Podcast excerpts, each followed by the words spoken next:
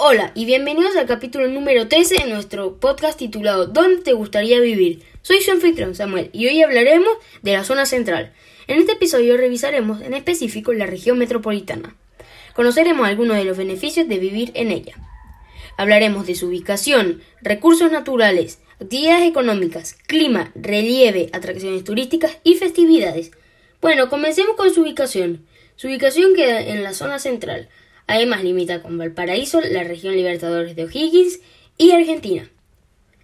Ahora seguiremos con los recursos naturales. Podemos encontrar minerales como el cobre y el cuarzo. También podemos encontrar vegetales y frutas como lechugas, espárragos, paltas, manzanas y peras. Es momento de seguir con las actividades económicas. Ellas son las siguientes, la industria, como las fábricas de autos, también hay agroindustria, agricultura, minería y turismo. ¿Qué les parece continuar con el clima? El clima es templado y se marcan las cuatro estaciones. El relieve de este lugar tiene unas características muy peculiares.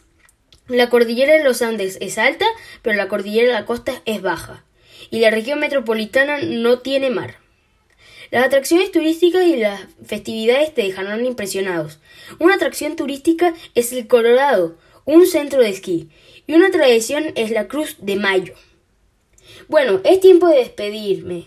Espero que les haya gustado y quieran venir a la región metropolitana. No se pierdan el siguiente capítulo de esta serie, llamada ¿Dónde te gustaría vivir?